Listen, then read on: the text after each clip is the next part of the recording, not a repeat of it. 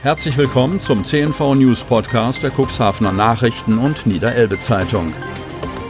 In einer täglichen Zusammenfassung erhalten Sie von Montag bis Samstag die wichtigsten Nachrichten in einem kompakten Format von sechs bis acht Minuten Länge. Am Mikrofon Dieter Bügel. Dienstag, 15. September 2020. Zwei tote Kälber. Wolfsberater dokumentiert Nutztierrisse. Kreis Cuxhaven.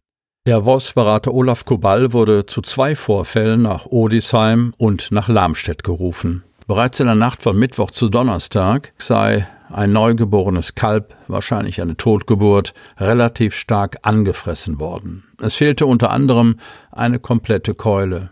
Am Freitag war der Kadaver in der verstrichenen Zeit bereits durch verschiedene Nutzer weiter aufgefressen worden und anhand der vorgefundenen Reste eine tatsächliche Beurteilung nicht mehr möglich, so der Wolfsberater, der noch zu einem weiteren Riss gerufen wurde. Diesmal konnte er Spuren sichern.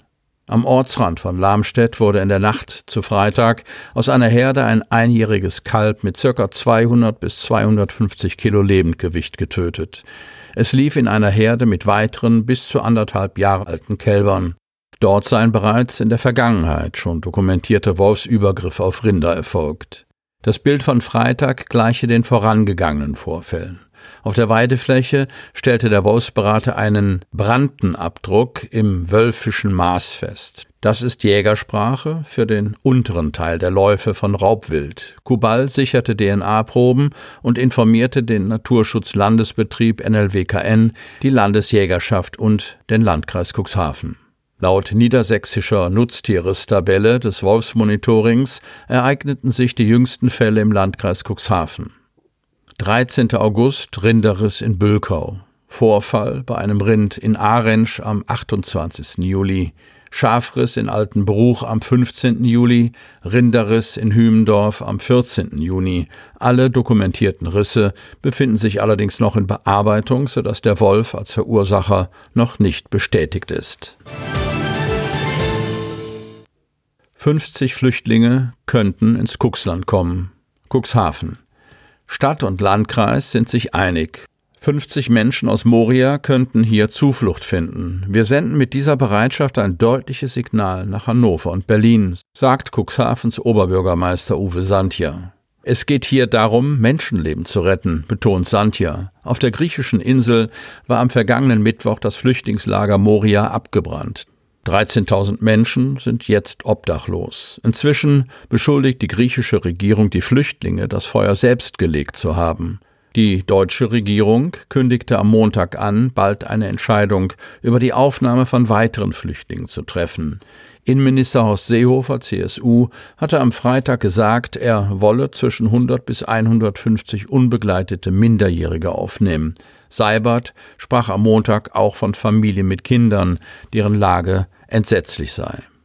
In Cuxhaven bestätigt auch der Sozialdezernent des Landkreises Friedhelm Ottens, SPD, die Überlegungen für die Aufnahme von Flüchtlingen. 50 Menschen könnten wir ganz gut abwickeln, so Ottens. Anders als während der Flüchtlingswelle 2015 würden die Menschen dieses Mal aber wahrscheinlich in Wohnungen untergebracht. Dabei achten wir darauf, dass die Wohnungen möglichst zentral liegen, damit die Menschen mobil sein können, so Ottens. Auch für den Fall, dass Flüchtlinge mit dem Coronavirus infiziert seien, habe man genügend Wohnraum, in dem die Menschen zunächst isoliert werden könnten. Aktuell stehen nach Zahlen des Sozialamtes in der Stadt drei Wohnungen frei, zudem seien sechs weitere zwar bereits gekündigt, könnten aber reaktiviert werden. Insgesamt bewirtschaftet der Landkreis 53 Wohnungen für Geflüchtete. Fünf Wohnungen werden zum 1. Oktober zurück an die Vermieter gegeben. Sie hatte der Landkreis für fünf Jahre angemietet. Santja betont, dass neben der Unterbringung auch die Begleitung der Menschen sichergestellt sein würde. Wir haben ein hervorragendes Netzwerk von Hilfsorganisationen in der Stadt. Ich bin überzeugt, dass wir das hinbekommen, so Santja. Neuer Dezernent. Morgen tagen Sozialdemokraten. Kreis Cuxhaven. Der designierte Kreisdezernent Michael Take, der voraussichtlich am 23. September vom Kreistag gewählt wird, hat seine erste Vorstellungsrunde bei den Kreistagsfraktionen absolviert. Am Sonnabend stellte er sich und seine Ideen bei der CDU vor und hat dort nach Informationen unseres Medienhauses die Politikerinnen und Politiker überzeugt. Morgen ist er bei der SPD zu Gast. Der 41-Jährige ist die erste Wahl des Cuxhavener Landrates Kai-Uwe Bielefeld bei der Besetzung des Postens, der durch das Ende der Amtszeit des langjährigen Friedrich Redeker Ende August frei geworden war. Die Suche nach einem Redeker-Nachfolger muss man im Zusammenhang mit einem neuen Zuschnitt der vorhandenen Dezernats- und Ämteraufteilung sehen. Dabei geht und ging es insbesondere um die Frage, wer der offizielle Stellvertreter des amtierenden Landrates als erster Kreisrat wird. Das soll nach langem Ringen hinter den Kulissen der dienstälteste Dezernent Friedhelm Ottens werden, der bislang für das Finanz- und Sozialressort in der Verwaltung zuständig ist.